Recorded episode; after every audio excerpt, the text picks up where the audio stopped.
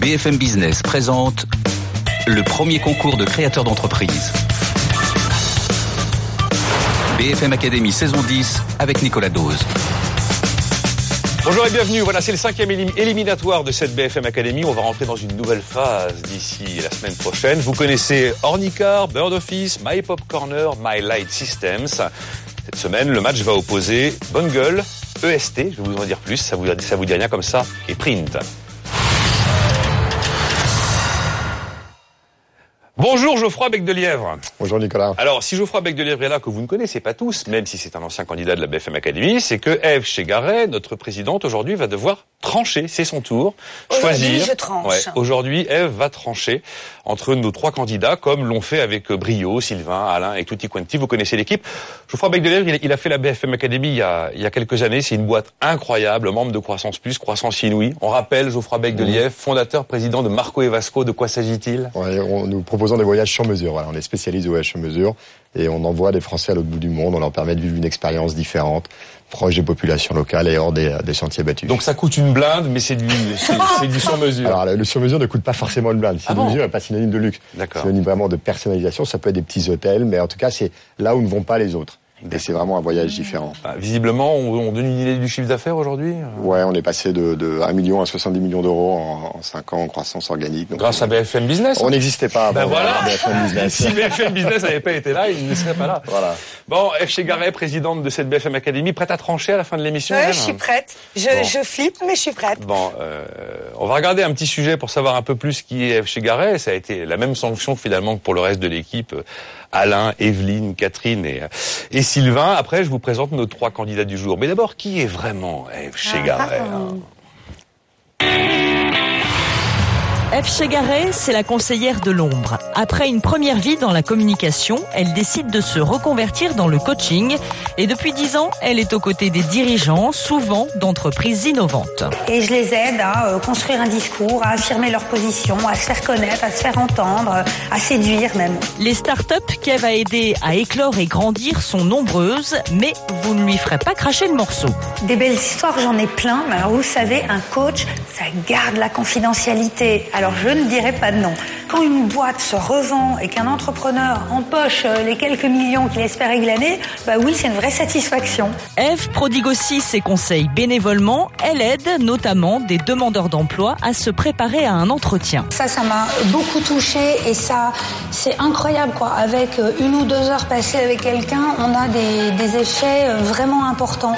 Donc ça, c'est un, un truc voilà, très gratifiant. Eve donne aussi de son temps à la filature, une pépinière d'associations de jeunes entrepreneurs. Travailler avec l'écosystème qui aide l'entrepreneuriat, c'est aussi important que travailler avec les entrepreneurs eux-mêmes.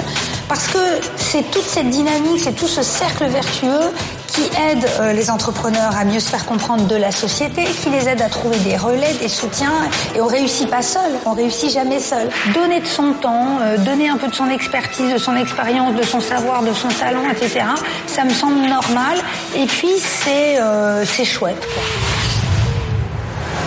Voilà, donc F. Chegaray, l'entrepreneuse de- du bénévolat, si j'ai bien compris. Oui, enfin pas que. Hein. Pas que.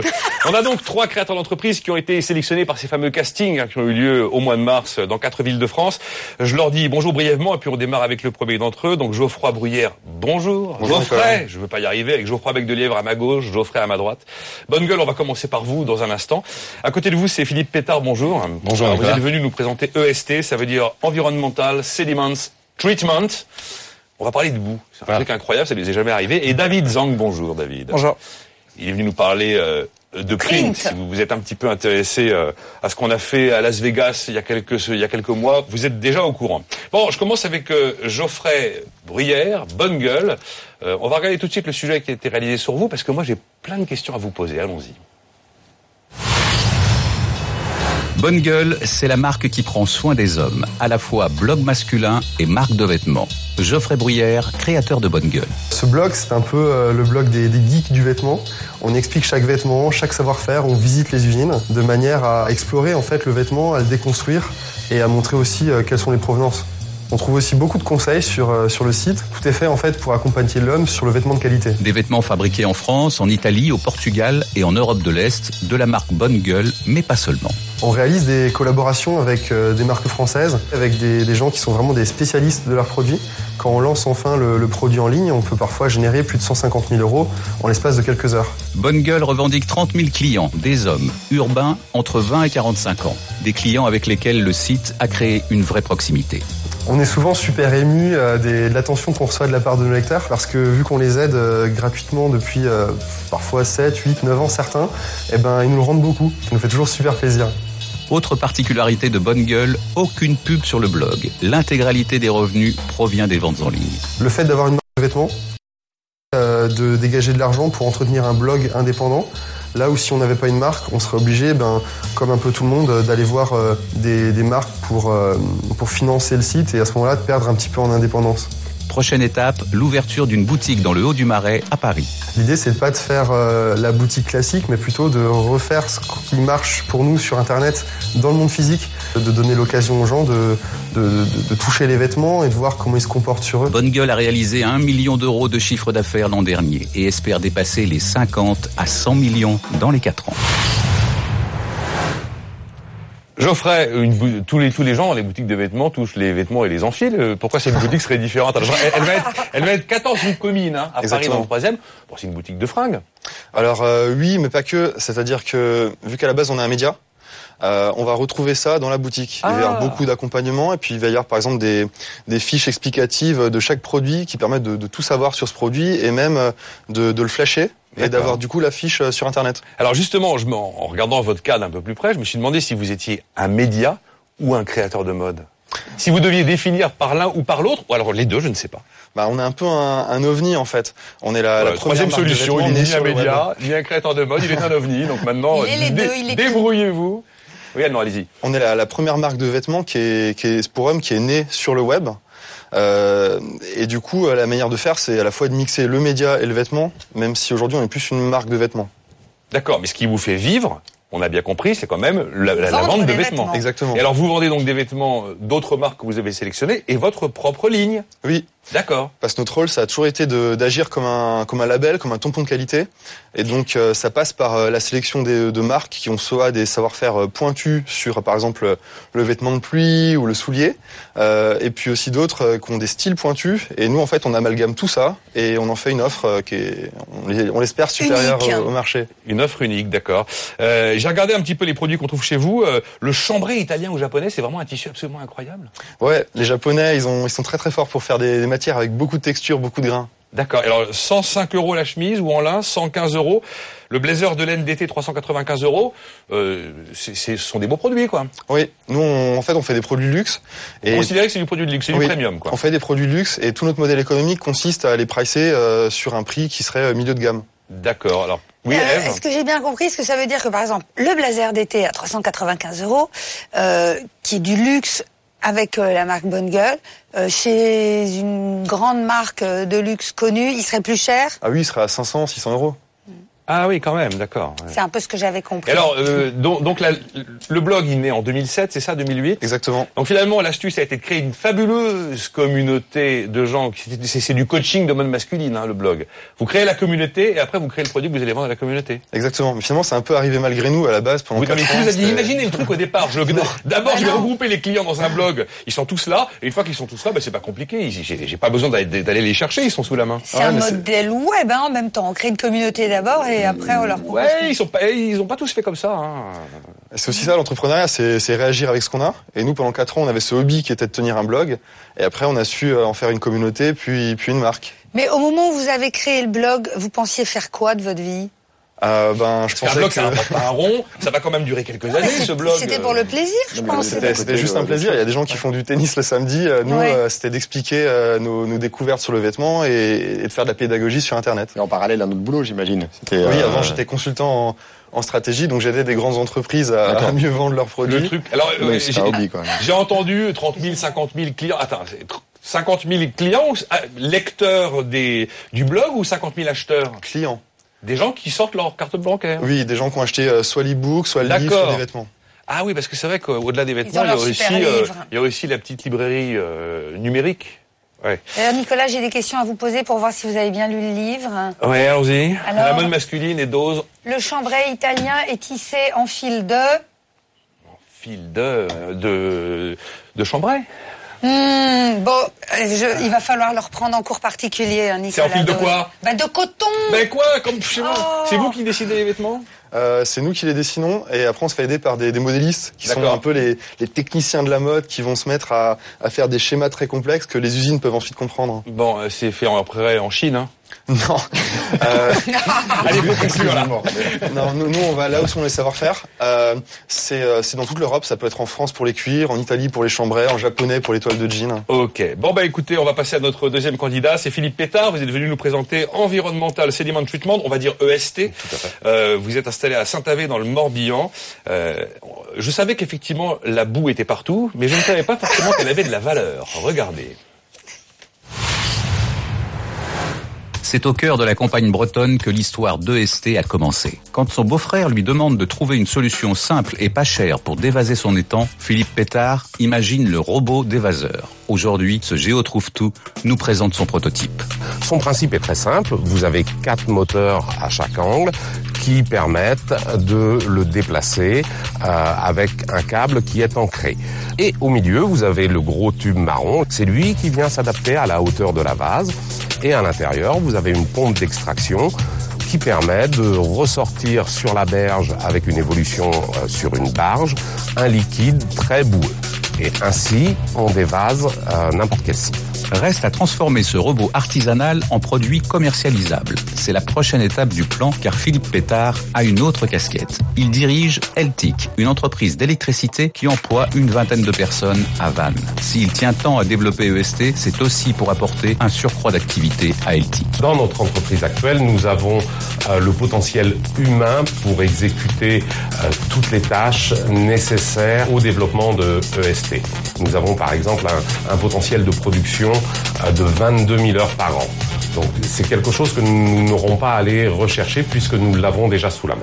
Philippe Pétard croit en son robot dévaseur, car il n'existe à l'heure actuelle pas d'offre comparable à la sienne. À terme, il espère même valoriser les sédiments extraits par le robot. Une démarche écologique. Aujourd'hui, environ 90% des boues sont encore larguées en mer.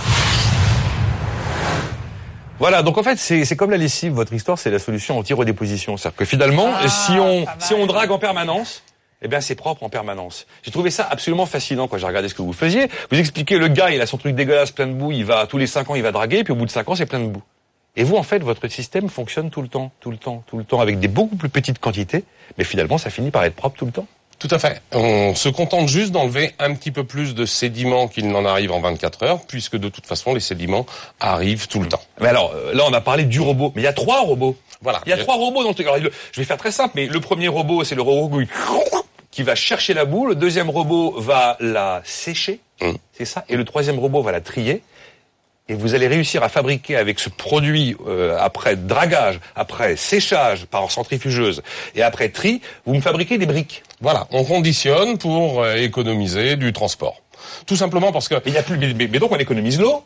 on Parce économise qu'avant, l'eau, généralement, on avait tendance à embarquer tout ça avec la flotte dedans. on transportait de l'eau, plus, plus d'eau que de sédiments. Hein, euh, c'est à peu près un quart du volume. Euh, tout, tout simplement parce que je me suis plus intéressé à comment, quoi faire de cette boue et comment la préparer pour pouvoir en faire quelque chose, plutôt que comment je vais enlever toute cette boue. Alors beaucoup moins d'eau effectivement euh, perdue, euh, des économies réalisées, des économies sur l'environnement parce que quand vous travaillez tout avec des camions, il faut beaucoup moins. 22 camions de moins, vous me dites? c'est euh, voilà, 22 on- on- camions on de moins par, pour le même travail. par deux, par 22 le nombre de Ouais. transports. oui. Qu'est-ce qu'on fait ensuite de ces briques que vous que vous fabriquez et que vous conditionnez? Alors, il y a trois domaines de valorisation. Il y a la valorisation euh, calorifique qui euh, est en pleine évolution pour l'instant, mais euh, celle-là est moins répandue. C'est-à-dire qu'on les brûlerait dans Voilà, des- voilà, on Ça s'en serait servirait un pour carburant. voilà, Ouais. on s'en servirait pour produire de la chaleur. Mais il y a surtout la euh, valorisation grâce à la structure de la boue. On s'en sert déjà en sous-couche routière, par exemple, puisqu'on a besoin de, de remblais. Et euh, moi, je prône surtout la valorisation agronomique qui, est, qui a la grosse faculté de pouvoir encaisser tous les volumes et d'être local. Voilà. Ça, va, c'est- ça va être quoi la valorisation agronomique euh, C'est-à-dire en amendement agricole. Il y a des expérimentations actuellement qui sont faites et les agriculteurs sont friands de ce type d'amendement. Et alors là, il y a un exemple sur votre, il y a un super dossier de présentation. Je, je disais, c'est un peu guerre épais, ça fait 19 pages. Mais vous dites que le, le- le Pas-de-Calais s'est rendu compte qu'il dépensait 55 millions d'euros par an de dragage et que grâce à votre solution, il pourrait économiser 43 millions d'euros sur les 55. Alors, je ne dis pas grâce à ma solution, ça bah, serait un ouais, petit peu, trop prétentieux. prétentieux. Surtout qu'on est au début, quoi. Je, voilà, tout à fait. Je dis tout simplement que euh, la région Nord-Pas-de-Calais euh, dépense 55 millions d'euros et estime qu'il le ferait 43 millions d'économies d'argent public si la totalité des sédiments était valorisée. Ah. Ce que vous nous dites, c'est que dans le Nord, on ne drague pas assez. Non. les, les nordistes sont de très bons dragueurs hein, et, et travaillent énormément sur la valorisation de ce dragage.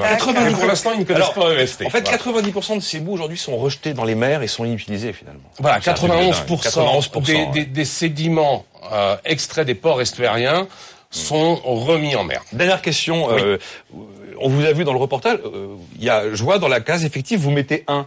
Ça veut dire que c'est Philippe Pétard qui seul va installer ses, ses robots et faire tout. Enfin, c'est pas Mais possible. il fait quoi. tout, Philippe Pétard. Oui, enfin, d'accord, mais euh, quand, Il il aura, quand il aura fait un lac, il sera épuisé pour six mois, quoi. À, à aujourd'hui, nous sommes au stade de prototype. Donc euh, voilà, pour l'instant, c'est moi et ma sœur qui euh, avons tout développé. Guylaine Le Gouen, donc. Guylaine Le Gouen. Voilà. Bon, écoutez, euh, c'est la première fois effectivement qu'on Oui. parle debout sur ce plateau. Jamais. Mais avait- c'est pas vaseux, hein Et c'est pas. Évitons les blagues vaseuses. Hein. Ah oui, ah, évident. Bon allez, on passe à notre euh, candidat suivant. Il s'appelle David Zang. Il est venu nous présenter euh, Print. Si vous avez un téléphone mobile et si vous aimez la photo, cette séquence est pour vous. Vous rêviez d'imprimer instantanément les photos prises avec votre smartphone Print l'a fait. David Zang et Clément Perrault ont créé la société il y a un an. On est juste amoureux du Polaroid. Enfin, j'ai je sais pas combien d'appareils photo Polaroid chez moi. Un Polaroid, c'est pas juste imprimer une photo, c'est, c'est, moi, chaque fois que je vais en avec des amis, je sors mon appareil photo Polaroid. Tout le monde s'arrête, tout le monde va être sur la photo. C'est un clic, la photo sort et, c'est fini. Et nous, justement, on a essayé de retrouver cette expérience-là sur le smartphone.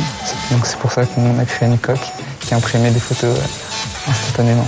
Pour lancer le projet, David et son acolyte passent par le financement participatif. Sur la plateforme Kickstarter, c'est le carton immédiat. Les 50 000 euros demandés sont atteints en 30 minutes. Au bout de 30 jours, on avait levé à peu près 1,5 million, 1,6 million de dollars.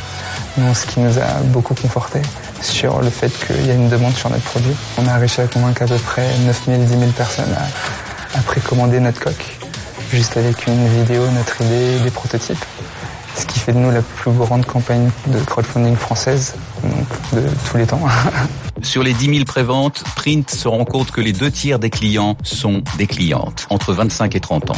On essaie de, de rester très grand public en faisant des coques notamment noires, blanches, euh, bleues et roses pour pouvoir viser justement toutes les populations. Des coques fabriquées en Asie, 20 000 unités cette année, 200 000 l'année prochaine. Et Print ne compte pas s'arrêter là. Au-delà de la coque print qui imprime des photos instantanément, on a énormément de projets très ambitieux et très forts sur lesquels nous on est en train de travailler pour, pour les années à venir. David Zang, je reviens juste sur les, les chiffres. Ils sont passés vite les chiffres là. Vous décidez de faire une campagne de levée de fonds sur Kickstarter. Vous pensiez que vous alliez arriver à toucher 50 000 dollars. Les 50 000 dollars, il faut 30 minutes pour y arriver. Et en 30 jours, vous êtes à 1 million et demi de dollars. Exactement. Bah, à la base, on demande 50 000 dollars pour pouvoir euh, produire les produits, et pour nos amis, pour nous et pour euh, les premiers clients. Et il s'avérait que, oui, on est arrivé en 30 minutes à ce chiffre-là. Personnellement, avant que j'arrive sur le site, mon cofondateur, celui qui l'a lancé, et c'était déjà tout parti, tout était déjà parti. Donc même moi, j'ai pas pu acheter ma propre coque sur les sur les premiers euh, les premiers devices. Parce que moi aussi, j'y suis allée et je comprenais. ah, J'ai mis un moment à comprendre que ce qui était grisé, c'était plus dispo, machin, nanana. Et en fait, ouais, c'était raflé. Et alors, euh, vous allez, euh, là, on a remis les chiffres à jour avant, euh, avant l'émission et j'étais déjà complètement has-been. Alors, 1 million, 1,6 million de dollars en 2015. Et là, vous me dites 2016, 20 millions de dollars. Oui, en fait, c'est en termes de production. Ce qui s'est passé, c'est que nous, on vous demandait 50 000 dollars pour faire notre Là, je parle chiffre d'affaires, hein, là, Ouais. c'était, oui. Tout à fait, ouais. Et en fait, du coup, ce qui, ce qui s'est passé, c'est que pour cette année, on, on a du coup changé les usines avec lesquelles on veut travailler et on veut tout de suite euh, grossir, euh, notamment aux États-Unis et certainement en Asie. Ce qui fait que cette année, on va produire 20 000, mais en fait, maintenant, c'est 30 000 unités. Et l'année prochaine, on va produire 200 000 unités. Comment vous pouvez me raconter ça avec un ton aussi placide? D'être là, euh, oui, bon, on va faire oui, dix fois plus que prévu. C'est un truc s'adapte. de dingue. Vous êtes en pré-vente, un peu comme les primeurs dans le Pinard, et vous nous dites qu'il y a 80 000 euros par mois de commandes en pré-vente du produit qui n'est pas encore livré. Ouais. Et vous livrez quand? On livre en octobre. Bon, 140 euros la coque, c'est ça? C'est ça. je, peux la mettre sur un iPhone 5, un 5S, un 5C, un 6, un Samsung Galaxy S4, S5. Hein? Ouais, tout à fait. Ok. En Donc, fait, la- globalement, sur les produits premium du marché d'aujourd'hui. Ouais, on a regardé en fait les, les smartphones qui se vendaient le plus, et puis on a fait pour ces bête, hein. smartphones-là. c'est pas bête.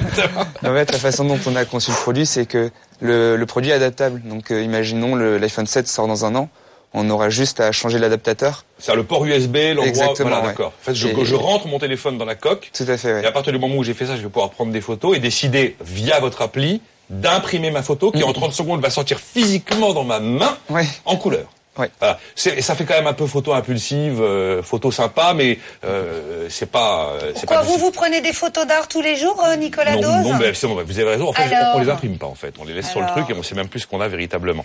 Euh, et donc, 140 euros la coque, 5 euros euh, pour la recharge de 10 feuilles. Ouais. euh, Et c'est ça qui fait vraiment la différence avec notamment par exemple Polaroid qui vend 1 euro euh, sa feuille. Mmh. Nous, on la vend à 50 centimes.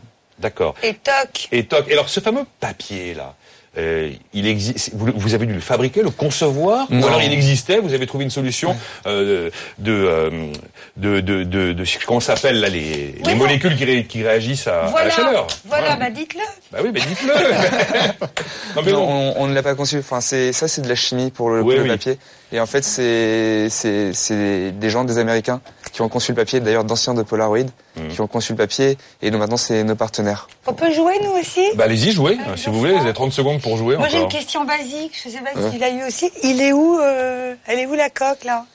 Elle est dans nos bureaux. C'est mon designer industriel qui a qui doit le retravailler. Je voulais l'emmener pour faire des photos, comme la dernière fois, mais il m'a dit euh, non, il faut que je travaille.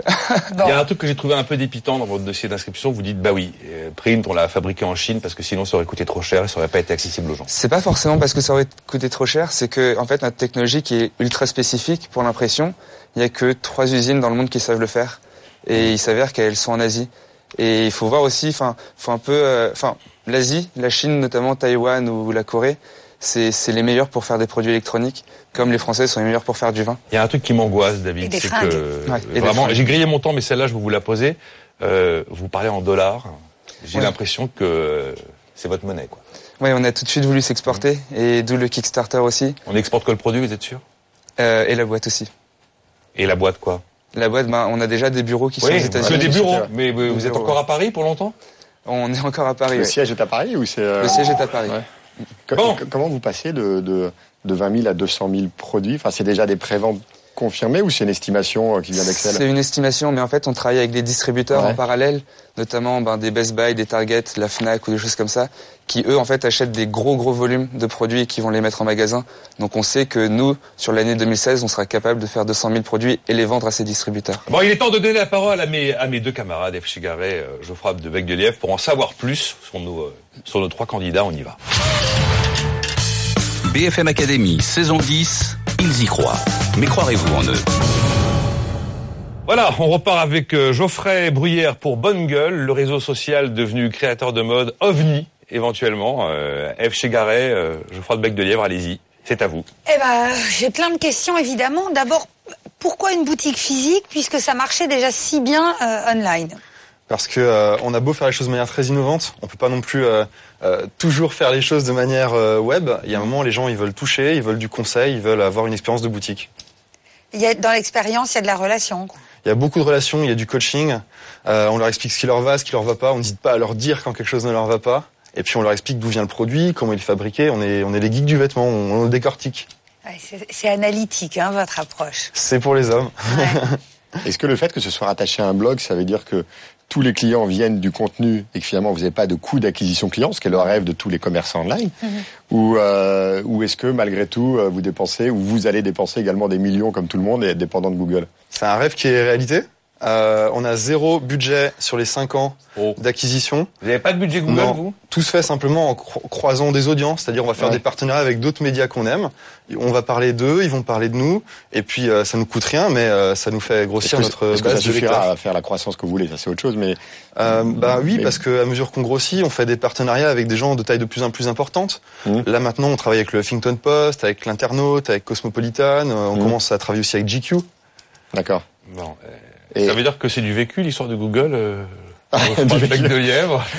Quand on, fait, quand, on, quand on fait du business d'offres de voyage sur mesure et qu'on a besoin du web, on a un peu besoin de Google, c'est ça? Ouais, enfin, tous les e-commerçants Ah qui vendent, par définition, sont dépendants de Google. Et, et aujourd'hui, une- des grandes tendances de ce qui se passe aux US, c'est justement l'émergence de business qui combine le contenu, le communautaire et le commerce. Comment Euh, échapper à Google? euh, et qui est assez magique, quoi. Vous Enfin, savez, bouche à dans cette, hein. dans cette Pardon? partie de l'émission. Ouais. dans cette partie de l'émission, les coachs de l'équipe qui ne sont pas présents nous ont quand même laissé des petites perles, des Ah petites questions qu'on vous pose, et celle-ci, elle est signée Alain Bosetti. Les fondateurs de l'entreprise se payent-ils décemment? Et si oui, depuis quand? Alors, est-ce que tout le monde est payé? Il y a combien de personnes? 11 personnes, 23 équivalents temps plein. Mm. Donc, euh, vous en êtes où? Alors on se paye décemment depuis le premier jour. Oh. Ouais, parce qu'en fait, on a eu euh, des, finalement des clients avant euh, d'avoir des produits. D'habitude, c'est l'inverse. Euh, on était une communauté avant d'avoir quelque chose à lui vendre. Du coup, très vite, on a pu vendre euh, des e-books, puis des programmes de e-learning où on apprenait la mode en ligne, une sorte de, de BFM Academy de la mode euh, sur Internet. Et puis, euh, puis après, il y a eu les, les vêtements et puis maintenant la boutique. Et c'est dingue, j'en parlais avec euh, Anthony Morel, le spécialiste high-tech de BFM Business. Il disait, les trois trucs qui font des cartons sur le web, c'est euh, les jeux, euh, l'humour, les, les, euh, les, les sketchs et les blogs d'accompagnement sur la mode, le maquillage, enfin tout ce qui est la fringue et tout ce qui est finalement le, le bien-être et ces trucs-là. Comme quoi, hein, le, le, le monde est encore un peu futile, c'est chouette. Ouais, c'est chouette. Ça veut ouais. dire que tout n'est pas si grave. Euh, autre question, euh, l'équipe. Comment on construit une équipe, une boîte comme Bonne Gueule Il y a quel genre de, de talent et de compétences euh, euh, Alors, sous euh, votre toit? En fait, on est organisé très différemment d'une boîte classique. C'est-à-dire qu'une boîte de mode classique, c'est un très très gros pôle marketing, et puis ensuite euh, un pôle de vêtements. Nous, à la place, on a euh, un pôle de vêtements, mais finalement qui fait peu de vêtements, donc on se concentre vraiment sur euh, ce qu'on fait et on fait de la qualité. À côté, il y a un pôle, ce qu'on appelle expérience client, qui répond à toutes les questions euh, en moins en moins d'une heure en général. Ça va de euh, du SAV, mais jusqu'à euh, avec quoi j'ai assorti ma, ma cravate verte. Et puis euh, un dernier pôle en fait euh, qui est Un une costume salle de jaune, rédaction bien sûr. ou le costume jaune. Et puis un dernier pôle qui a une salle de rédaction qui, qui est là pour faire les meilleurs articles possibles sur euh, sur le vêtement. Donc c'est pas euh, un créateur star Non. et, euh, et, des, et des petites mains autour. Ah non, c'est un collectif. Et puis on a on a une époque où euh, on peut plus euh, monter une entreprise en, en oubliant en fait euh, toutes les parties prenantes et les salariés. Il faut créer une entreprise du bonheur avec des gens qui du coup euh, sont investis d'une cause et, Et alors- regardent dans le même sens. Benoît et vous, Geoffrey, les deux cofondateurs, euh, bah, vous êtes, vous étiez euh, bah, des blogueurs, vous êtes devenus des créateurs d'entreprises, maintenant vous êtes des patrons d'une boîte, euh, jeunes patrons, mais voilà. Est-ce que vous avez euh, un plan de carrière, y compris pour vos collaborateurs? Est-ce que vous pensez le futur pour eux? Est-ce que vous avez une dimension un peu RH quoi? Oui, euh, bah, notre objectif c'est de continuer à, à grandir et d'accompagner de plus en plus d'hommes euh, petit à petit euh, en Europe puis dans le monde. Et on a envie en fait que, que nos forces vives de l'entreprise bah, elles grandissent avec nous, elles fassent de plus en plus de choses euh, euh, dans leurs articles, euh, qu'elles fassent des vêtements de plus en plus riches, intéressants, euh, en employant des savoir-faire euh, sur des pays de plus en plus vastes. Et, et l'idée ben, c'est que tout le monde grandisse ensemble. Apprendre aux hommes à s'habiller, est-ce que vous êtes le seul à le faire? Question de Sylvain Aurébi. Alors non, on n'est pas... Vous vous lancez sur quelque chose de très nouveau en France. Mais y a-t-il un endroit dans le monde où ça fonctionne déjà? Y a-t-il un endroit dans le monde où ça fonctionne déjà? Est-ce que vous êtes euh, pionnier ou alors euh, Alors en suiveur France, euh, on est pionnier parce qu'on fait ça depuis 2007. Euh, en, aux US, en fait, euh, ça se faisait aussi un petit peu. C'est le grand pays euh, du coaching, et euh, il y a des modèles Et moi, économiques. celui du bon goût, hein, mais bon, elle est blanc. C'est-à-dire qu'ils savent pas s'habiller? Oh bah quand même. Ah bah euh, ouais. Bon. Pardon. euh, Pas de problème. Mais euh, oui, il y, a des, il y a des entreprises qui sont très très bien développées, comme euh, comme Bonobos euh, aux USA, qui font, je crois, dans les 200 millions d'euros de chiffre d'affaires cette année. Ah oui, quand même. Sur un modèle qui ressemble. Hein. sur un modèle similaire où ils vont avoir euh, des showrooms euh, ou des petites boutiques où ils expliquent le vêtement. Et puis à côté, euh, il va aussi y avoir ben, toute la partie euh, accompagnement euh, éditorial en ligne. Bon, Geoffroy, Geoffrey. Ah, L'entreprise du bonheur, moi j'y crois beaucoup. Ça ressemble à Zappos. Hein. Je ne sais pas si vous avez lu le bouquin Delivering Happiness que j'ai offert à tous mes collaborateurs qui est fabuleux. C'est facile, enfin facile entre guillemets, c'est assez simple quand on est quelques salariés, quelques dizaines de salariés. Comment ça se passe après? Enfin, comment vous vous, vous imaginez l'entreprise du bonheur à quelques centaines de salariés? Ça veut dire pas de manager, comme Zappos qui a supprimé tout le mid management. Quelle est votre vision vous de l'entreprise du bonheur? On utilise beaucoup de technologies en fait qui permettent à tout le monde de donner du travail à tout le monde. C'est-à-dire que Qu'est-ce que ça veut dire j'ai, c'est-à-dire que j'ai, beau être, le- être un, des, un des deux patrons, euh, derrière euh, les gens me donnent du travail et je leur donne du travail. Finalement, je suis pas le patron, je suis plus le responsable d'un département qui est euh, le micro-département qui est la stratégie, au même titre qu'il y a d'autres départements et chacun donne du travail aux autres, mais on est tous au même niveau. Il n'y a pas la stratégie et puis ensuite on descend dans une dans une pyramide. J'ai une dernière petite donc, question. Vous vous considérez comme un collaborateur comme un autre quasiment donc Oh, vraiment? Et on est on n'est Donc pas non plus les mieux payés. C'est très, ouais, c'est très Très Zappos. Zappos. J'y Très totalement. Il, est, je- il est je- assez fréquent que les fondateurs soient pas forcément mieux payés, même quelquefois moins bien payés que les autres, voire pas du tout. hein, bon. Elle- ça, c'est encore un autre sujet. Euh, moi, j'ai une question euh, pour l'avenir encore. On a l'habitude de rencontrer des entrepreneurs qui ont euh, mille idées à la minute, qui euh, terminent, apprennent de mettre une start-up sur orbite, qui pensent déjà à celle d'après. J'ai l'impression que vous, vous êtes quand même très dans le présent et, euh, et le futur proche. Est-ce que vous arrivez à vous projeter à 10 ans, par exemple? Oui, on a. En fait, ça fait déjà huit ans hein, finalement qu'on fait ça, et euh, c'est loin d'être terminé parce qu'on on commence seulement à, à émerger en fait sur un marché français et à venir chatouiller euh, des, des gros euh, des gros médias et des gros sites e-commerce de mode. Euh, maintenant, ben il reste euh, il reste cinq continents quoi. Ouais. Bon, 2 millions et demi d'euros euh, de chiffre d'affaires attendu en 2015, et puis 110 000 euros euh, de profit quand même l'an dernier. Mm. Ça c'est quand même sympa. Euh, 14 rue Comine à Paris 3e dans, Dans le allez, euh, dans une semaine, 15 jours. Je vais venir voir. Je, je peux venir toucher moi aussi. Avec grand plaisir. Bon, je viendrai toucher. Donc voilà l'histoire de Bonne Gueule, Geoffrey Bruyère, Benoît Vochtanka, euh, notre premier candidat cette semaine. On va passer à Philippe Pétard avec euh, EST. Vous êtes donc venu nous présenter ces robots de dragage de sédiments, de désensablage, de lutte contre la vase. Il y en a partout de la vase, 90% par par n'importe où. Et ben vous vous vous êtes dit il y a un recyclage possible à faire. On peut faire des économies, sauver de l'eau, préserver l'environnement au moyen de cette solution. Euh, et vos trois robots qu'on a vu fonctionner tout à l'heure euh, avec une quand même une grande promesse d'économie.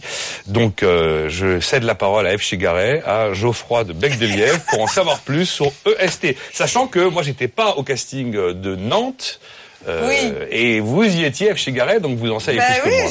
je me, je, me, mais je me souviens de Philippe depuis la première heure. Parce Vous êtes dit pétard, c'est bien ce business. Parce que j'ai reçu le, le ben, comme les 450, 460 dossiers là de cette année de candidature, j'ai reçu le dossier de Philippe, j'étais en train de les décortiquer, et puis une nuit je reçois un, un mail euh, sur l'adresse d'Abel qui me dit bon et alors c'est pour quand la réponse là si je suis sélectionnée Ah On s'est parlé, j'ai allez hop casting à Nantes, donc euh, je vraiment j'ai bien en tête le personnage. Alors euh, au-delà de la personne. Ah si, je parler de vous. Coup de folie a pu vous passer par la tête de vous lancer sur un projet aussi énorme Alors, euh, c'est vraiment pas un coup de folie, hein. tout simplement, c'est l'étang de mon beau-frère euh, Ah, il y a du qui, concret. qui s'est envasé et le pauvre, a dû à l'envasement, il était obligé de descendre en botte, prendre son petit déjeuner dans la cuisine puisque l'eau débordait et arrivait dans sa cuisine, il était inondé. Donc il m'a dit Philippe, essaye de me trouver quelque chose pour euh, régler le problème. Parce que c'est quand il y a un problème dans la famille, c'est vers vous qu'on se tourne. Oui, oui. C'est ça. ouais, un problème technique, un problème Technique, technique. hein, technique, mais, euh, j'entends voilà. bien. Le, géo trouve tout de la famille. Voilà. Euh, C'est un gros marché ou pas? C'est un marché colossal. Est de- de quelle Alors, c'est un marché connu, colossal, et il y a celui aussi qui n'est pas exploité, qui est encore plus phénoménal. Il est de l'ordre de 30 à 40 milliards de dollars mondial. Mondial. D'accord. Voilà. Et il y a toute la partie non euh, exploitée. On peut parler des, des estuaires qui s'envasent et pour l'instant il n'y a pas de solution, personne les dévase. Euh, si on commence à pouvoir exploiter cette vase, là on multiplie les volumes. C'est même énorme. Alors, quel genre de... Déjà, pour commencer, comment vous abordez les collectivités euh, territoriales? Ah, tout, tout simplement, à partir du moment où on veut dévaser un plan d'eau pour respecter l'environnement, on- elles doivent passer par un bureau d'études spécialisé. Donc, ma démarche est un travail de préconisation auprès de ces bureaux d'études qui montent les dossiers techniques. Et les bureaux d'études, ils vous accueillent comme un type qui a inventé un truc fou ou comme un type qui apporte une solution géniale? Les bureaux d'études m'accueillent comme une solution à un problème qu'ils n'arrivaient pas à régler Ah. sans avoir un soulèvement de la population ou sans avoir, euh, par exemple, les pêcheurs qui viennent euh, euh, rouspéter parce que la seule solution économiquement viable était de combler les temps, de le supprimer. Les coachs absents ont la parole. Écoutez bien la question de Catherine Barba. On y va. Qu'est-ce qui va faire que ta croissance va rapidement exploser? Optimisation des marges, euh, la viralité, euh, diversification de ton offre? Oui, parce que c'est vrai que là, on vous voit tout seul. On voit un. Alors, il y a trois robots, mais en fait, dans le film de présentation, on en voyait un. C'est très, très prototype, là. Tout à fait. Donc, euh, nous avons d'ores et déjà euh, avancé sur l'aspect ingénierie qui est très, très importante. Et nous avons le partenaire français dans ce domaine. Euh, c'est euh, l'Institut français du pétrole énergie nouvelle. Donc, c'est 1700 personnes, 1200 ingénieurs et chercheurs dans 50 métiers différents. Qu'est-ce qu'ils font pour vous? Et ils vont faire toute l'ingénierie de ces trois robots pour euh, pouvoir développer l'ensemble du concept. Vous vous êtes vendu à l'Institut français du pétrole, non, d'une certaine manière, non, non, que je l'ai- c'est un partenariat exceptionnel pour les PME. Ils euh, établissent un prix d'ingénierie et ils étudient euh, très précisément le dossier économique parce que leur rémunération se fait au fur et à mesure des ventes. D'accord, parce que ouais, le, le premier robot qu'on a vu dans le film, il fait un peu artisanal, ce premier robot. Ça, c'est moi. Ça, ben oui, c'est moi qui l'ai créé avec les moyens du C'est moi bord. qui l'ai fait. Euh, voilà, c'est Il n'y a moi pas de tout robot, seul. il y a pas de robot vendu encore. Il n'y a pas de robot vendu encore. Absolument pas. D'accord, absolument et, pas. Et, je voulez me pas vends- faire comme print là, en vendant près 80 000 en présente euh, Pourquoi pas Bah ouais, moi j'en offrirais bien pour- à ma belle-mère pour Noël, c'est sympa. Ah oui, des c'est à la, à la de rivière, un étang, un barrage. Elle a peut-être un barrage. hein. Mais, mais par contre, pour répondre à Catherine Barba, euh, le business plan, c'est un, euh, une vente récurrente. Et pour le faire exploser, euh, d'où mon nom pétard, euh, on- on- on- avec la vente récurrente, c'est une augmentation de chiffre d'affaires. Imaginons une seconde que l'usine de production euh, produise 1000 machines par an. Tous les ans, le chiffre d'affaires augmentera de 192 millions d'euros. C'est une augmentation du chiffre d'affaires annuel. Voilà. Eve. Waouh euh, Non, mais je suis en train de réaliser que c'est vraiment, euh, c'est vraiment énorme. Comment vous avez fait pour le décrocher ce partenariat avec l'Institut français euh, de pétrole? J'ai tout simplement expliqué le procédé et ma vision des choses. Euh, ne plus se demander mais comment faire pour enlever toute cette boue, mais plutôt s'interroger sur que, faut-il faire pour pouvoir en faire quelque chose d'intéressant?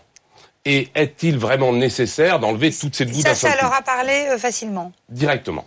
On va écouter la question de Catherine Barba tout de suite. Euh, non, Evelyne Platnik-Cohen. Evelyne. Catherine, c'était il y a deux secondes.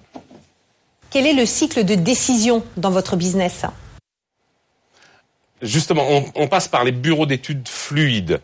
Euh, pas, pas fluides, euh, techniques pour les étangs. Solide. Euh, Voilà, tout, à- tout à fait. Et euh, le cycle de décision, on répond à des appels d'offres. Donc, il est assez lent. Et euh, il y a toute une étude euh, faite par ces bureaux auxquels on répond. Notre euh, programme est bien entendu d'influencer ces bureaux. On a, on a deux choses à modifier. hein. Euh, la première, c'est le délai d'exécution des travaux. Et la deuxième, c'est le retour à l'environnement du milieu.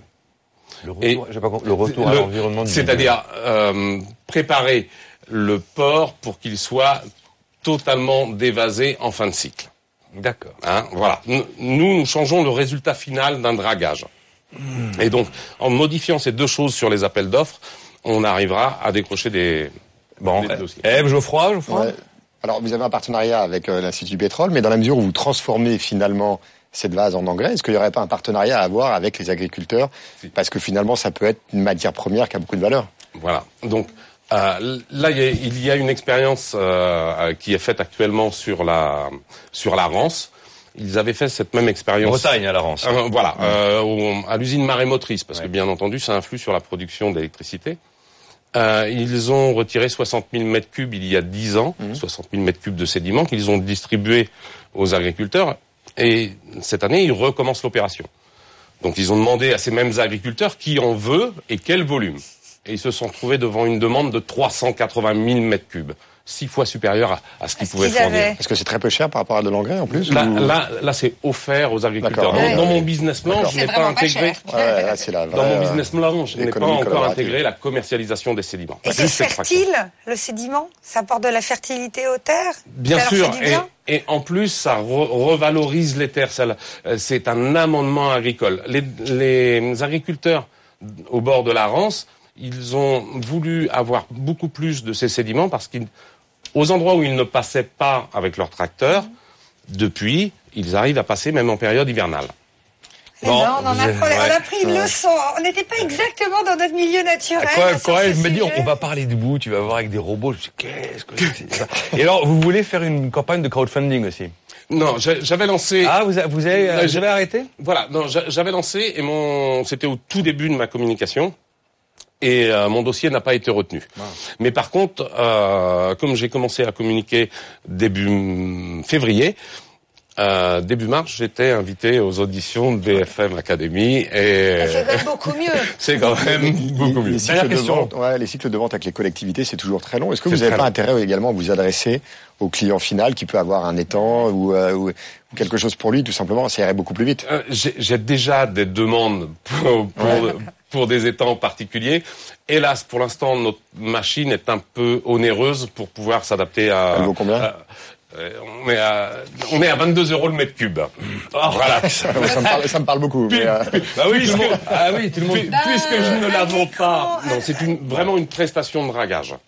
Donc, on, on- pour extraire le sédiment, on est à 10 euros le mètre cube, et en le mettant en briques sur palette, 22 euros. Cette semaine, donc, Geoffrey Bruyère avec Bonne Gueule. À côté de lui, Philippe Pétard avec euh, EST. Et on poursuit avec David Zang et Print, donc, euh, question de F. Chegaray et de Geoffroy de Bec de Lièvre. Alors moi j'ai une question euh, un peu trash. Euh, Est-ce que vous avez vraiment envie du succès? Oui, oui, qui n'a pas envie du succès Ah mais c'est moi qui vous pose les questions David, attention.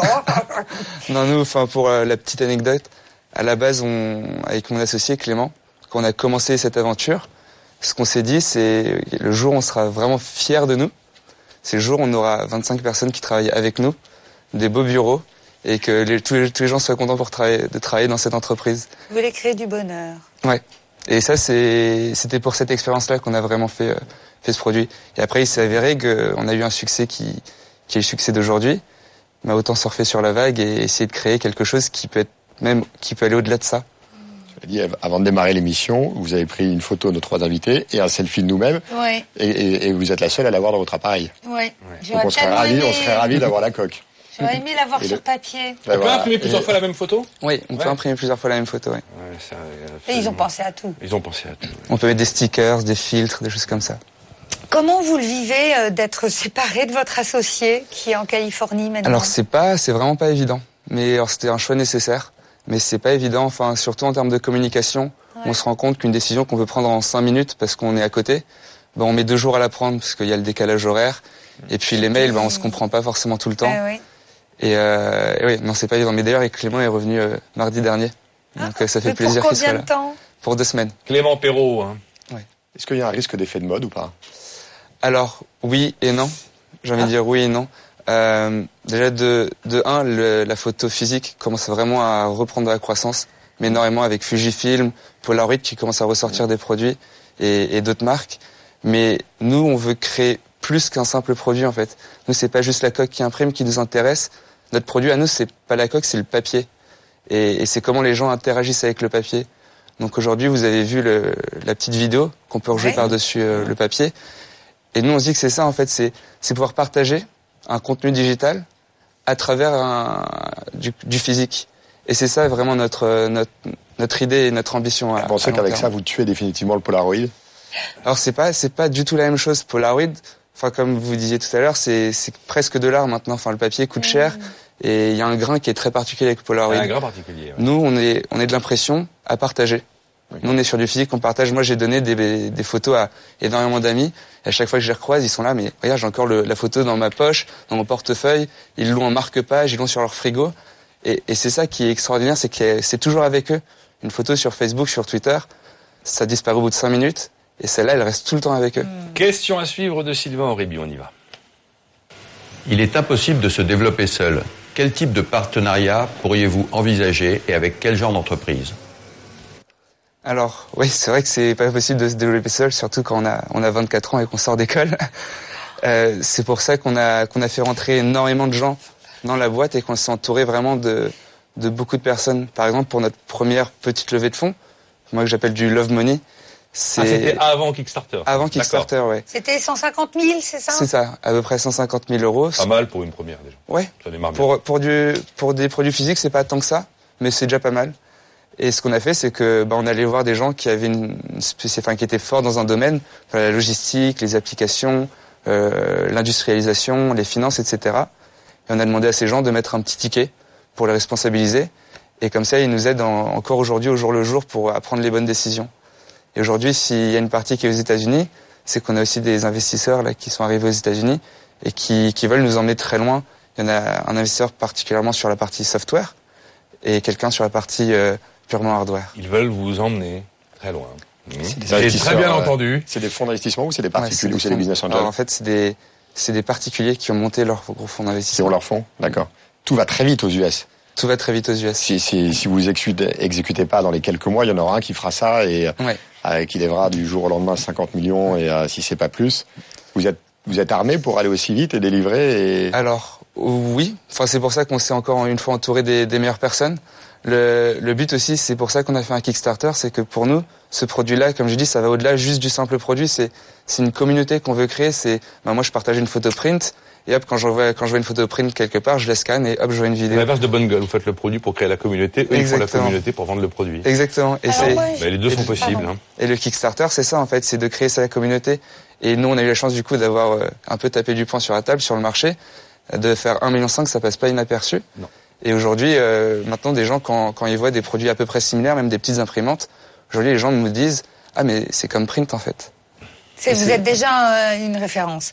Alors moi j'ai une question sur vous David. Dans le dossier de- d'inscription de, print à la BFM Academy, vous aviez écrit comme caractéristique principale de votre personnalité que vous êtes honnête. Et je fais donc un lien avec les fonds d'investissement américains et je me demande, et je vous demande, qu'est-ce qui ferait que ça va trop loin? Quel est euh, le truc que vous voudriez pas accepter? Est-ce que vous avez une notion claire de euh, voilà vos valeurs, euh, la façon dont vous voulez mener euh, l'avenir de votre boîte? Ben, nous, ce qu'on n'aurait pas accepté, c'est que ces personnes-là viennent dans notre entreprise et que ça devienne leur entreprise à eux. Donc typiquement, ce que Clément a réussi à bien négocier, c'est que sur le board of executive, en général, quand un gros fonds arrive, ils prennent un siège. Le board of executive, c'est les gens qui sont vraiment dirigeants de la boîte. Ouais, et c'est qui prennent les décisions. Ouais, bien sûr, absolument. Et il a réussi à, né- normalement, c'est un nombre impair du coup de, de sièges qu'il y a. Et il a réussi à négocier que aucun des investisseurs rentre sur ce, ce ont quel board. pourcentage du capital? À deux, on est Euh, à les- 55. D'accord. Avec Donc Clément. les autres, les autres investisseurs ont déjà 45 quoi. Non, il n'y a pas que eux. En fait, on a des stock options pour nos employés, D'accord. euh, qui, qui est beaucoup. Et On ils investissent sur une boîte française ou ils investissent sur la société américaine? Sur une boîte américaine. Sur la filiale américaine qui a été créée pour le Kickstarter. On écoute la question d'Evelyne Platnik-Cohen. Votre client potentiel vous dit que vous êtes trop cher. Que lui répondez-vous? Alors, justement, c'est marrant, on a eu le feedback exactement contraire. Euh, des gens, quand on leur dit que ça coûte euh, 150 euros, euh, les gens me disent ah mais c'est plutôt raisonnable. En fait, on est à peu près sur les sur les prix du marché avec Polaroid. Et en général, c'est plutôt qu'on leur dit que notre papier coûte 50 centimes que les gens ont, ont une bonne surprise. Alors, personnellement, j'ai jamais vraiment eu ce, feedback encore du client en direct qui me dit que c'est trop cher. Mais encore une fois, étant donné que nous, notre business plan, il est sur le récurrent, sur le papier, on pourra se permettre au fur et à mesure de pouvoir baisser les coûts du, du produit physique et de le vendre moins cher. Encore une petite question sur vos compétences à vous. On a compris qu'avec Clément, votre associé, vous étiez très complémentaires, comme ils donc plus aux US maintenant. Et vous ici, j'imagine que ça vous fait assumer euh, des, des rôles que Clément prenait plus en charge avant. Comment euh, vous trouvez en tant qu'entrepreneur? Bon, vous êtes polytechnicien, euh, vous êtes euh, le, le, le- je sais pas, le cerveau créatif euh, dans tout ça, technique. Est-ce que ça vous plaît aussi toute cette dimension business quoi? C'est, ben, à la base, si on fait de l'entrepreneuriat, c'est pour apprendre tous les jours et c'est ça qui me plaît aussi. C'est vrai que, en, je pense, en trois mois, j'ai, j'ai complètement changé de, de job. Aujourd'hui, on est 15, avant, on était 6, un peu notre garage à faire des, à faire de l'électronique et, et de la mécanique. Euh, oui, aujourd'hui, maintenant, je suis, j'ai l'impression d'être plus un manager que quelqu'un qui, qui fait du produit. Aujourd'hui, j'ai plus le temps de faire une ligne de code. Mais, mais c'est Oh ça qui est Il a plus le temps de faire du code. Mais vraiment, ça me manque. Lui, il fait, lui, lui, il prend des lignes de code. On est bien d'accord. Non mais c'est c'est bête mais ouais ça, ça, ça ça manque aussi. C'est ça, ça dope. Mais après le fait que j'apprends bah, maintenant à faire de la RH, je trouve ça aussi hyper excitant et, et ça me plaît beaucoup. Dernière question, euh, David, avant de passer à la mouche du coach. Est-ce que Print aurait existé sans la force de frappe de l'écosystème américain? Je pense pas. Je pense pas aussi gros. Pas aussi gros, pas aussi vite, c'est ça? Ouais. Plus gros, plus vite. Bon résumé de l'économie. pas Voilà, on passe à la troisième partie de cette émission. Ça s'appelle la mouche du coach. BFM Academy, saison 10. La mouche du coach. Voilà, on va se tourner directement vers notre premier candidat. Il s'appelle euh, Geoffrey Bruyère. Il est venu nous présenter Bonne Gueule, qui va ouvrir sa boutique euh, 14 rue Comide à Paris dans le troisième. Le réseau social qui est devenu un créateur de mode jusqu'à virer vers l'OVNI. Vous avez passé un casting. Ce casting s'est déroulé à Paris le 27 mars. On en a gardé quelques images. On reçoit à peu près 5000 questions chaque mois sur euh, avec quoi j'ai assorti euh, ma cravate, euh, qu'est-ce que je prends comme cet chemise. engagement que vous avez Pendant très longtemps, on était uniquement euh, des, des passionnés, il n'y avait pas de visée euh, mercantile pendant 4 ans. Puis euh, ensuite, on en est arrivé à faire notre propre marque de vêtements avec un, un responsable sourcing en interne, un styliste et une modéliste. On, ce sont nos vêtements qui, qui sont totalement décryptés, vous savez tout, où ils sont faits, quels sont les matériaux, comment le porter, euh, avec quoi la sortir. Pourquoi vous dites que vous êtes les geeks du vêtement Parce qu'on décortique tout. Quand vous achetez un vêtement chez nous, vous avez déjà une page de vente qui fait 1500 mots avec de la vidéo, avec plein d'images. On joue un peu les frais déjà mis et on va nous-mêmes chercher la, la vérité où elle se trouve dans les ateliers chez les tisserands. Donc euh, le site de coach de mode masculine, ah, on ajoute à ça les éditions de livres, les guides numériques dédiés à la mode masculine et donc la ligne de vêtements dont on a parlé tout à l'heure. Prête à porter, hein On est d'accord. La mouche du coach, F. Chegaré. Waouh. Waouh. Non mais je vais avoir un mal de dingue à, faire des critiques. Je sais, je sais pas. Je vais essayer de trouver un truc là. Non mais c'est tout ce que j'aime. Alors je vais vous dire, ça fait quand même un petit moment euh, avec les castings etc. C'est pas la première fois qu'on se parle, Geoffrey. Euh, il a réponse à tout. C'est ça qui est dingue, mais, mais dans, le- dans le bon sens, avec euh, beaucoup de simplicité. C'est-à-dire que on a, une, il y a des boîtes de fringues. On leur dit bon, faudrait être un peu plus sur le web. euh, vous êtes de l'ancienne économie, etc. Bon, C'est Barba qui s'en occupe de ça, c'est son job. Hein. Eux, ils ont commencé euh, en ligne avec un blog. Euh, Il y a des boîtes euh, très stylées euh, dont on sent que la qualité est pas forcément au rendez-vous. Eux, c'est des fous de la qualité, ils maîtrisent tout. Ils ont même, ils prennent leurs pieds à contrôler la couture, la boutonnière, le je sais pas quoi. Donc c'est là-dessus, c'est garanti. On pourrait euh, trouver que vous êtes une redite de trucs qui existent déjà, mais non, ils ont un style qui est bien singulier. Euh, Il y a peu de choses. hein. Vous avez une gamme qui est pas monstrueusement étendue, mais tout est hyper bien sélectionné. Euh, on pourrait avoir des questions sur votre management, mais non, ils ont un vrai projet d'entreprise avec a priori voilà des, des perspectives pour les gens qui vous rejoignent. Alors je me suis dit mais mince, qu'est-ce que je peux euh, qu'est-ce que je peux leur trouver? Alors voilà, j'ai une réflexion. Euh, vous avez dit, euh, comme font plein de gens, que votre cible c'était les 25, 45 Les ans. c'est ça? 15-50 ans urbains. Ah non. Ouais, 15-50 Ah ans oui, mais alors je faudrait savoir. hein. Il y avait 50 mois euh, tout à l'heure à l'antenne. Bon, moi je trouve que ça, c'est quand même un petit peu vexant quand on a 45 ans et demi. Euh, Est-ce qu'on peut encore aller s'habiller chez Bonne Gueule, quoi? C'est un vrai problème. Est-ce que c'est pas un truc de Jones, de, de Jones un peu bobo, quoi? Euh, non, parce qu'en fait, on a, on a fait pas mal de, maintenant on a pas mal de statistiques et on se rend compte que ça va vraiment Bah de 15 voilà, il à 50 ans. Et que euh, les gens de 50 ans, euh, on se disait au début euh, 50, 55, 60, 65. Parfois, on avait, on se disait, mais est-ce que c'est des gens qu'on, qu'on, qu'on- est-ce qu'on a vraiment des clients de 60 ans Et en fait, on les voit arriver au showroom. Et on est super content. Et parfois, c'est les papas qui ramènent leur fils ou l'inverse. Et on adore vraiment ça. Et c'est aussi une clientèle qui est très répartie euh, en France. C'est pas du tout parisien. C'est vraiment urbain.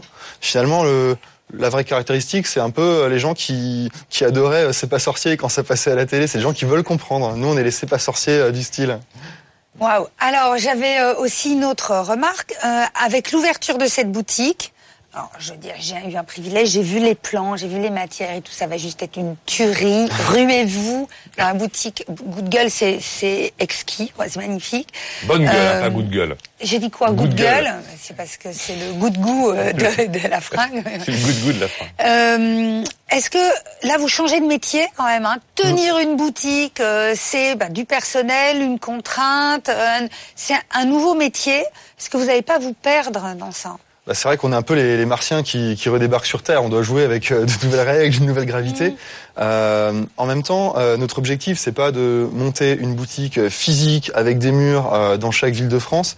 C'est plutôt d'y aller sur des modèles agiles, euh, où là, on retrouve notre culture web, de faire des boutiques éphémères, peut-être des fashion trucks connectés ouais. avec des systèmes de paiement euh, à distance. Et ça, on est déjà en train de les développer. Mais est-ce que des corners vous auraient pas suffi? Bah, le problème avec le corner, c'est que vous maîtrisez pas forcément l'expérience du client. Nous, on a pris le parti d'une expérience client très haut de gamme, avec euh, un très haut niveau de conseil. On en, nous-mêmes, en tant que, que, que consommateurs, on, on en a un peu marre parfois d'arriver dans une boutique où on se rend compte que finalement, on, on en sait plus que le vendeur et qui nous sort des cracks. Donc, euh, on n'a pas envie de retrouver ça en, en mettant notre relation client dans les mains de quelqu'un d'autre. Et on se dit, faut, faut, faut rester euh, ce qu'on appelle verticalement intégré, donc faire tout de A à Z. 15-50 ans les clients, j'imagine. Moi j'en ai un de 15 ans, il vient me voir, papa, je voudrais une chemise en chambray italien. Euh, Je pas si je vais. euh, Ma si dernière remarque. Alors même Chouïa, super vite. Est-ce qu'il n'y a pas possibilité de créer une ligne un petit peu moins chère? Ça c'est voilà, c'est mon autre petit grief. on, on- on le travaille un peu. Après, on s'impose certains niveaux de qualité. Donc du coup, ça implique certains niveaux de prix, quand bien même euh, on est bien moins cher que les concurrents à produits équivalents. Mais on travaille ça aussi. La suite de la mouche du coach de Bonne Gueule dans un instant, ce sera avec euh, Geoffroy de Bec de Livre. À tout de suite. BFM Business présente le premier concours de créateurs d'entreprise. BFM Academy saison 10 avec Nicolas Dose. Retour donc pour cette cinquième, et, cinquième émission éliminatoire de la BFM Academy. Dans moins d'une demi-heure, il n'en restera qu'un entre Bonne Gueule d'un côté avec euh, la création de mode masculine, les sédiments de EST ou la coque pour smartphone qui imprime les photos de print. BFM Academy saison 10. La mouche du coach. La suite de la mouche du coach de euh, Geoffrey Bruyère pour Bonne Gueule avec euh, Geoffroy de Bec de Lièvre, le président fondateur de Marco et Vasco, qui avait participé à la BFM Academy euh, à l'époque où il était tout petit. Maintenant, il est tout grand, tout grand, tout grand. En vrai, il était un peu tout moyen. Il était tout bon. moyen, c'est vrai, c'est vrai, c'est vrai. Et il joue le rôle de coach invité pour cette cinquième, ce cinquième Passé dans éliminatoire. l'âge adulte. C'est ça. Bon, vous avez entendu l'histoire du site communautaire, des éditions de livres, des guides numériques, de la hum, ligne de prêt-à-porter et de la prochaine boutique 14 rue Commune à Paris dans le troisième. Vous êtes acheteur, vous en pensez quoi euh, J'aime, j'aime pas euh, Moi, j'aime beaucoup la porte d'entrée par le contenu pour arriver sur le commerce. Ça, c'est vraiment quelque chose qui me séduit. Il y a plein de modèles qui sont en train de naître aux États-Unis là-dessus. Euh, Une boîte qui s'appelle Ooze qui fait ça dans la mode, qui vaut 2 milliards 6. Euh, une autre Polyvore dans les fringues. Et je pense que le, le- le- le web de demain, euh, c'est la fusion des trois C le content, le communautaire et le commerce. Et je pense que la force, de, enfin le, le, le fait de fusionner, de mélanger les trois est une vraie force pour euh, pour un business. Enfin, le fait d'arriver à faire du chiffre d'affaires avec zéro coût marketing, c'est assez exceptionnel online. Donc ça, c'est, je pense, les côtés très euh, très positifs et ce qui me séduit dans le business. Après, je suis toujours euh, euh, un peu dubitatif où je pense qu'il faut toujours être assez prudent sur la taille du marché, notamment quand on vend des chemises en lin à 115 euros. C'est quelle est la taille du marché, quelle est la profondeur, parce que finalement on s'adresse à une tranche de la population qui est pas si large que ça. Et je pense que c'est important de l'intégrer assez rapidement dans son business plan ou dans son développement. Et puis après, je pense qu'il y a un deuxième euh, euh, élément qui va vous challenger, et je sais pas, vous allez euh, y répondre, mais c'est que je pense que demain, les gens achèteront des chemises qui seront totalement sur mesure. Tout est sur mesure. La consommation d'aujourd'hui, c'est où je veux, quand je veux et qui je veux. Et, et vous risquez d'être challengé par des personnes qui vous qui peuvent amener sur le marché des chemises en lin à 50 euros, mais avant vous aurez un scan de qui vous êtes et elle sera complètement adaptée à votre à votre dimension et à votre profil. On a reçu d'ailleurs un des entrepreneurs dans BFM Academy qui faisait du sur-mesure, euh, euh, Swan et Oscar notamment, qui faisait des chemises. euh, Oui, et puis euh, d'autres dont le nom m'échappe. Taylor ouais, Corner. Ouais, Taylor Corner, absolument. C'est pas le même univers, Ça nous hein. ramène, euh, Geoffrey, à la question avec laquelle on a refermé la première partie. C'est Très beau produit, mais quand même euh, assez gros budget, quoi. Euh, en fait, euh, on va pas se mentir, la, la- la mode masculine euh, et la mode en général, c'est un secteur finalement qui est assez, euh, qui est assez atone. Euh, mais finalement, c'est là que ça laisse la place à des modèles économiques qui sont beaucoup plus disruptifs pour s'imposer. Et ce qui est encore plus plus fort, je pense, dans, dans notre modèle économique, c'est que on n'est pas en train de rentrer de manière euh, confrontationnelle Mmh. avec euh, d'autres gens qui vendraient des produits au même prix.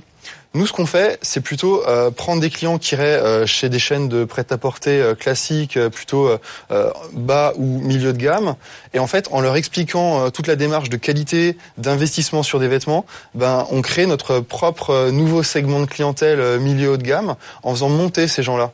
Et finalement, on a beau s'adresser à peut-être euh, 15-20% euh, du marché en termes de, de, de ce que les gens sont prêts à mettre dans, dans une chemise. Euh, on n'est pas en train de piquer euh, les parts de gâteau des autres, on est en train de créer le nôtre. Et, c'est là que je pense qu'on peut aller assez loin à une échelle européenne. Avec ces prix-là et le sur-mesure très rapidement, l'idée du sur-mesure qui va s'imposer Euh, bah, le sur-mesure, en fait, euh, on pense que c'est pas forcément un mieux, c'est juste différent. C'est un peu comme ce que vous disiez avant, c'est pas quelque chose, euh, quelque chose de sur-mesure, et pas forcément quelque chose de, de qualité. Euh, nous, Non, on pense que quand on fait des produits bien coupés, euh, qui vont à 80% des gens, avec un peu de retouche, on a à chaque fois un, un très très bon résultat. Philippe Pétard est avec nous. Il est venu nous présenter les, euh, le dragage, sa, sa méthode et ses robots pour draguer les sédiments avec l'entreprise euh, EST. Euh, voilà, la vase est partout et elle a de la valeur, autant en profiter. Et 90% nous échappe, c'est quand même pas mal. Et je disais que c'était anti-redéposition, plutôt que de draguer une fois tous les 5 ans et de s'en mettre partout, autant draguer tout le temps et avoir un truc propre, nickel. Après, je fais ça en briques, je recycle, je gagne de l'argent et celui qui m'a embauché, il est content parce que lui aussi, il fait des économies et je sauve la planète et je sauve de l'eau. Youpi Avant d'en arriver là, ici, sur ce plateau, on vous a découvert à Nantes, c'était le 19 mars. Voilà le souvenir que vous nous avez laissé. Nous, nous avons décidé de d'enlever un petit peu plus de sédiments qu'il n'en arrive. Parce que si on enlève juste ce qui arrive, on empêche l'évasement, mais avec un petit peu plus, on dévase le site. Alors, il fallait robotiser l'ensemble, puisqu'on ne peut pas avoir des, des personnes à 100% C'est pas, c'est pas vous à la main, hein, on est non, d'accord. c'est pas, c'est pas moi à la main. Non, non. Vous êtes J'ai- costaud, j'ai- J'ai j'ai commencé comme ça, mais je me suis dit que ça serait un petit peu plus intelligent de mettre un petit robot qui s'occupe de tout ça. Et quelles sont les choses qu'il vous faudrait rapidement pour, euh, Ah, pour aujourd'hui, réussir oui. fond d'amorçage. Les fonds, pourtant vous connaissez, vous devrez, vous devrez retrouver voilà, les je- fonds, mais je je il vous en faut sur quand le même. C'est une blague vaseuse. La- Non, non, la gueule de Sylvain Aurébi quand on commence à lui raconter les sédiments, tout ça, machin. bon. Euh, voilà, 920 000 euros espérés sur l'ensemble de, de l'année 2015-2016. On est d'accord, c'est une aventure qui euh, est, en est à son démarrage. Alors allons-y, la mouche du coach, elle est signée Eve Chegaray. Bah, L'immense atout de votre entreprise, c'est vous. Parce que. C'est plutôt Et une bonne nouvelle. Voilà, si vous êtes à la téloche, j'ai marqué 1 sur l'effectif. De toute façon, on n'ira pas chercher bien. Ça tombe bien, voilà. Non mais vous êtes incroyable et vous le savez, vous en jouez un peu d'ailleurs. Bon, vous avez un peu le trac à la télé, tout ça, mais, mais partout où vous passez, euh, les gens sont séduits. Vous avez l'Institut machin du pétrole, là, tac, ils vous donnent leur partenariat. Euh, vous L'Institut allez... machin, si tu nous écoutes. L'Institut français du pétrole. Non mais ça va, ça va être que ça. Moi, j'ai ah non, allez, j'ai pas tout de suite sur ma petite crainte. Donc bref, je vous trouve génial. En plus, je trouve que vous portez hyper bien les cuissardes. N'est-ce pas? Et ça, Ça, il c'est faut regarder pas les donné à tout le monde. Vous voyez, des Ouais, culs. il va falloir qu'on Voilà. discute un peu. Alors, ça, ils n'avaient pas prévu chez Bonne Gueule. si, si, si, La cuissarde à bretelles. Ça va se vendre dans le marais comme des petits pains, les cuissardes. Ah oui, c'est vrai, ça c'est possible. En plus, c'est un peu latex. Donc, euh, donc bravo pour ça. Maintenant, voilà, j'en viens à ma... Et puis, c'est super utile. Je vous ai pas parlé de mon cas perso, mais moi, j'aurais hyper besoin dans ma campagne de ce que vous faites parce que... Tu veux, tu, tu veux te oui, faire draguer oui, les- oui, je voudrais me faire draguer par Philippe euh, dans mes étangs. euh, pas loin, pas loin, pas loin. Je vais pas pouvoir continuer. Ça va finir en pétard, cette histoire. Mais, mais, mais, Non. non, voilà. Je pense qu'on vous rencontre très amont. C'est ma faute, hein, c'est moi qui vous ai dit de venir. On vous rencontre très amont et l'ampleur de la tâche me fout un petit peu les pétoches, là. Et j'ai, à ce stade, un petit peu du mal à me dire, bon, c'est quoi l'étape numéro un, c'est quoi l'étape numéro deux, vous voyez, c'est quoi le plan? Parce qu'en plus, quand on vous écoute, vous êtes passionnant, c'est assez technique, c'est normal, il y a beaucoup de choses à comprendre, et c'est un peu moins euh, business et stratégie. Alors, s'il vous plaît, pour que je comprenne mieux, quelques mots sur la stratégie d'action, les étapes. Ah, elle, elle est toute simple. Première. Sûrement. Euh, pre- première, donc euh, établissement du prototype, euh, fait de briquet de broc, euh, par nos soins, etc. Ok, et Hein c'est déjà bien. Voilà. Deuxième étape, la plus importante, trouver un partenariat d'ingénierie pour faire quelque chose de vraiment cossu, industriel euh, comment possible à commercialiser très rapidement. Donc un industriel Voilà. qui. Ça, euh, ouais. c'est pas un industriel, une ingénierie Ah. industrielle, puisque nous avons déjà une entreprise avec ma sœur et nous avons une capacité de 22 000 heures de travail, ce qui représente déjà une production de 100 machines par an. On pourrait déjà produire 100 machines par an. D'accord? De la troisième étape, c'est un partenaire médiatique. Alors, là, nous sommes en pourparlers avec le partenaire médiatique du business en France euh, pour avancer. Nous verrons si on va un petit peu plus loin avec euh, BFM Business, n'est-ce pas? Hein? Donc, comme ça, nous aurons déjà deux grands partenaires, l'ingénierie et le médiatique. Maintenant, nous allons commencer à démarcher un partenaire financier pour mettre tout ça en place avec des objectifs bien précis de production. Bon, eh ben, Bon. je voulais des éclaircissements, je les ai eus. Merci Philippe. Geoffroy de Bec de Lièvre, on est très loin du voyage sur mesure de, de Marco et Vasco. Oui. Parce que je pense pas que les clients aient envie d'aller faire. euh, je sais. Oh, c'est- c'est- Eh, ce serait super original. euh, Je vais vous organiser un voyage dans les étangs et les Ouais. lacs français, vous n'en Ouais. reviendrez pas. Bah, le bain de boue, c'est très spa. Ben voilà. C'est- C'est expérientiel, on vend de l'expérience, donc euh, quelque part. Euh, alors moi, moi, je suis assez séduit par le fait que, que euh, euh, déjà la préoccupation de l'environnement, on, ne peut que être, que être séduit par ça. Il y a de moins en moins de ressources naturelles. Transformer de la vase en engrais, c'est- super malin. Euh, et je pense qu'il y a un vrai projet. Après, effectivement, un petit peu comme euh, comme Eve, je trouve que la montagne devant, elle est, elle est, elle est, elle est lourde à déplacer, quoi.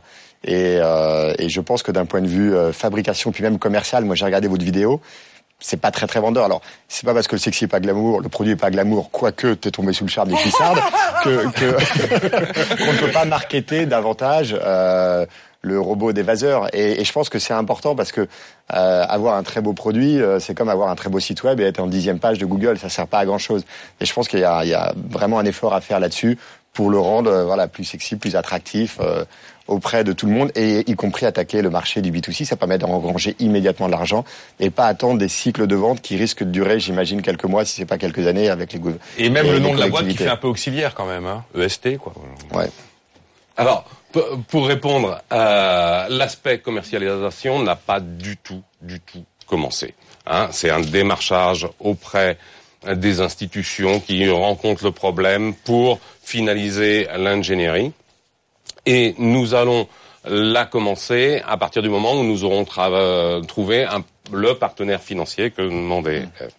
Et concernant le nom, euh, c'est vrai que nous avons tenu à, à rester euh, dans, dans un nom un petit peu industriel, euh, mais en gardant ce E, ce S et ce T, euh, qui quand même, euh, quoi, on sait très bien que tous les jours, euh, euh, le soleil vient de l'Est et euh, nous espérons apporter un peu de lumière sur le dragage Ah, j'avais pas euh, pensé à pour ça. éclairer. euh, voilà. Oui, oui, oui, oui. Donc c'est subliminal le nom, au-delà de environnemental sediment euh, Je pense treatment. que Philippe ne dort pas la nuit. Oui. Il crée, il invente, il déploie. euh, Voilà. Donc c'est Et sur la nom- croissance en fait que vous avez un peu des. Le- la, la croissance et puis la manière dont le produit est marketé, c'est vrai qu'on parle beaucoup des caractéristiques du produit et pas tellement des bénéfices, des avantages. C'est ce que les clients achètent. Quelque part, la caractéristique du produit, tout le monde s'en fout. Qu'est-ce que ça va m'apporter véritablement, moi, propriétaire d'un étang, d'un lac, ou pour la collectivité? Tout à fait. Donc euh, no- notre action, quoi, ce qu'on met surtout en avant, c'est euh, retrouver cette biodiversité qui se perd avec en, en luttant contre euh, l'eutrophisation de toutes les les étangs. Euh, nous connaissons tous le problème de nitrate, mais euh, celui-là va être réglé d'ici une dizaine d'années. Mais par contre, il y a le problème de phosphore. Et nous sommes la seule solution actuellement qui, qui luttons euh, réellement contre cette problématique de cyanobactéries. J'admets qu'effectivement, quand je me suis penché sur euh, EST, j'ai été vraiment dans la technique, la technique, la technique, Mmh. avant d'être dans le dividende, vous Mmh. voyez Ouais. Bon, ah, c'est une remarque qui Et me- le, le bénéfice de l'utilisateur Ouais. peut Bah oui. inspirer peut-être une nouvelle marque. C'était la mouche du coach donc gens pour que euh, ça. EST qui ne changera pas de nom car le soleil se lève à l'est. Donc, De toute façon, euh, il aura des questions. Ou alors O euh, O U E S T, mais bon. C'est plutôt à la journée qu'on va chercher la vase. Euh, Philippe Pétard, donc je me tourne vers David Zang. Il est venu nous présenter Print. Print, c'est la on ajoute une imprimante euh, finalement euh, de photographie à son smartphone. Si on est équipé d'un smartphone euh, dans la bonne famille des iPhones et la bonne famille des Samsung Galaxy, Euh, une aventure qui n'a pas séduit que BFM Academy puisqu'il y a eu cette levée de fonds sur Kickstarter qui a réuni un million et demi de dollars. Euh, en prendre-. Oui, non, j'avais encore un doute. J'avais encore un doute. Et euh, notre premier contact avec euh, David, c'était le 27 mars lors du casting qui s'est déroulé à Paris. Regardez. On peut se prendre une petite selfie et comme ça. Ah oui, un selfie, un Alors. selfie. On se colle, non Alors. Oh, Alors attends, on y est. Groupir, groupir tout le monde. Yes. Yes. Parce qu'aujourd'hui, sur Facebook, Twitter, on partage des milliers et des milliers de photos. Honnêtement, moi, je trouve qu'elles ont aujourd'hui aucune valeur. Euh, Incroyable, la photo est là. Oh, c'est trop sympa. Ah, c'est délire. Ça y est, s'emballe. Les, les couleurs sont un peu bleues là par rapport au Ouais, naturel. on, est en, on est en train de travailler encore un peu sur le prototype, la calibration qu'il va falloir faire. Ouais, le... ah, regardez ça, la classe. Où est-ce que j'achète mes feuilles de Polaroid En fait, ce sera via l'application qu'on va avoir. Le but, c'est qu'en un clic, ben, nous, on vous livre chez vous le papier. Et on veut faire en sorte que tout soit hyper facile pour l'utilisateur. On se souvient très très bien effectivement de, le premier truc qu'il nous fait, c'est nous prendre en photo et la photo va sortir en 30 secondes. Donc 140 euros la coque, euh, 5 euros les recharges de 10 feuilles de papier, 4 pouces et euh, 20 millions d'euros espérés de chiffre d'affaires en 2016, sachant qu'aujourd'hui uniquement en prévente, il y a 80 000 euros par mois de chiffre d'affaires pour la prévente. Le produit ne sera livré qu'en octobre 2015 à ceux qui l'ont, euh, tel le grand cru, commandé en avance. Bon, euh, bah écoutez, c'est à vous, F. chez Garret et euh, Geoffroy de Becdeuillet pour la alors, mouche du coach de David Zang. Voyez-vous, je crois que c'est la première fois que je fais une mouche du coach à quelqu'un qui va faire 20 millions d'euros la deuxième année. Donc je suis toute frétillante. Euh, David, moi j'ai complètement craqué quand j'ai euh, découvert Print il y a un, Un an. hein. Il a fallu euh, un petit peu de temps pour qu'on se retrouve à la, à la BFM Academy. Pour plein de raisons. Parce que autant de fraîcheur, autant de, je sais pas, de, de jeunesse, de bienveillance, de simplicité, etc accolé à un projet aussi ambitieux, c'est vraiment pas fréquent. Et c'est moi, c'est ça qui m'a complètement euh, percuté. Après, c'est le fait, tout simplement, que ce produit, on en a envie. On le voit une fois ou même on nous en parle. En plus, on arrive facilement à le concevoir. Euh, c'est, c'est, on ne peut pas ne pas avoir envie d'imprimer ces photos. Surtout Euh, visiblement la clientèle est surtout féminine. Oui, bah voilà. Alors donc je suis dedans. Euh, je sais pas s'il a prévu jusqu'à 45 ans pile. Hein. J'ai- des sueurs froides tous les jours. Hein, la BFM Academy, euh, vous savez, être hors cible, c'est vite arrivé. Ensuite, euh, c'est la façon dont vous envi- vous envisagez le business. Euh, très simplement, euh, avec beaucoup de, de modestie, en, en recrutant des gens à qui vous donnez euh, toute leur place. Ensuite, ensuite, c'est le fait de tenter euh, l'aventure américaine, mais de bien cadrer vos relations avec euh, vos investisseurs. Donc tout ça, je trouve ça absolument canon. Après, des critiques quand même, j'ai le droit de m'en permettre. Euh, ben, je- moi, je me questionne sur la distance avec euh, votre associé. Voilà, je sens que, euh, ben, alors je sais que vous êtes intelligent et créatif, donc vous allez euh, trouver dans le temps la façon de renforcer ça. Mais voilà, je, je pense que ça peut être une petite fragilité, surtout face à toute la bande des gens intéressés autour de vous. J'ai besoin d'être assuré sur ça. Le management avec 10 heures ou 12 de décalage, je sais pas exactement, mais un truc comme ça. Ça, pourquoi j'en parle C'est parce qu'on le sait tous, ça a fragi- fragilisé des startups, Ouais. euh, rompu des liens, euh, créé des cassures et laissé la brèche ouverte pour des, des requins. J'en ai pas parlé tout à l'heure quand vous, vous, aviez, vous en avez parlé, mais euh, parce qu'on travaille dessus justement, le déménagement est prévu pour septembre. D'aller là-bas tous Pour Hein approcher l'écosystème. Ah, ah là, c'est le Ouais. truc, euh, Oh, le c'est le poignard dans le cœur. hein. Cela dit, euh, enfin moi j'ai un associé à Shanghai euh, qui, qui est à, pareil à 10 000 km depuis quelques années. Enfin c'est vraiment question d'habitude, hein, mais une conf call tous les jours sur Skype pendant une heure, honnêtement ça passe assez bien. Alors il y a quelques moments où dans les moments de tension on aurait envie qu'il soit à côté pour une communication de proximité, mais après euh, puis il y a des outils aujourd'hui qui sont fabuleux pour, pour euh, assez bien Mais, travailler euh, euh, à vous- distance. Prime va rester une entreprise française Ouais. Ah L'entreprise est historiquement française. Enfin les investisseurs ont investi aux US quand même. Oui, oui, d'accord, mais tout est exprimé en dollars dans le truc, j'ai bien Et vu. vous avez vu comme ça nous bouleverse? On demande à toutes les startups, ouais, est-ce que vous êtes né global? Est-ce que vous partez direct à l'international, etc. Il nous le met sur un plateau et on est là tout chancelant. Quoi. Ouais. Bah ouais, on va pas faire nos Montebourg là non plus. Mais après, ce qui est vraiment intéressant, c'est que nous, en déménageant aux États-Unis, on a un visa qui est, qui est spé- assez spécial, qui s'appelle le E2, et qui nous nous permet, par de continuer à recruter beaucoup, beaucoup en France, parce que nous, on sait que nos talents les sont. ouais. compétences. Et, et c'est pour ça qu'on veut jamais, enfin, vraiment avoir, euh, enfin, quitter ce, ce sol français entre guillemets. les développeurs en France ou pas Non, les développeurs vont partir aussi aux États-Unis. Ah bon, ouais. Alors, Ah oui, plus oui. cher aux US. Même ma- malgré le crédit d'impôt recherche, tout ça. Ouais. Reviens, Léon Et puis le coût du développement euh, aux US qui est quand même vachement Bon, plus élevé. ça reste une entreprise française et ils pourront toujours recruter en France. Euh, Restons optimistes. La mouche du coach de Geoffroy de Bec de Lièvre pour Print David Zang. Ouais, alors moi je suis assez séduit par le par le produit. Je trouve que de laisser une trace d'un selfie, c'est assez sympa. Après, je pense que euh, ce qui se passe aux US en ce moment, c'est juste délirant. Il y a eu 15 milliards de levées euh, sur le premier trimestre de 2015, et après, ça va être une, une course et un vrai défi d'exécution. Parce que euh, demain, euh, alors soit Google fait un chèque de X centaines de millions, et puis vous aurez gagné beaucoup d'argent en peu de temps, soit ils investiront, investiront dans un concurrent, et on sait qu'il y a une prime à l'entrée quand même. Le first moving advantage, on le voit dans tous les domaines. Hein. Google a pris le, le monopole, le- Uber devient. Enfin, on, on se rend compte que sur le web, les gros acteurs prennent très rapidement 70%. Après, il y en a un autre qui prend 20, et puis après, il y a tous les autres qui sont les derniers de la, les, les derniers de la course. Et euh, est-ce que vous aurez cette capacité à aller assez vite et à, et à prompter véritablement le marché? Avec uniquement un million six Ça vous paraît beaucoup Ça me paraît très peu. Et, Mais c'est euh, la performance qui, m'impressionne. ouais. Les 30 jours, tout ça. ah oui, non, ça c'est Voilà, exceptionnel. Ouais, c'est exceptionnel. Mais, mais, mais On aux États-Unis, avec on un million voit- six, on est d'accord. Quand on voit ce qui se passe, enfin, en France, on, on applaudit tous la levée de blabla parce que c'est la seule qui était de 100 millions. Mais toutes les semaines aux États-Unis, il y a, il y a une à deux levées de plus de 100 millions toutes les semaines.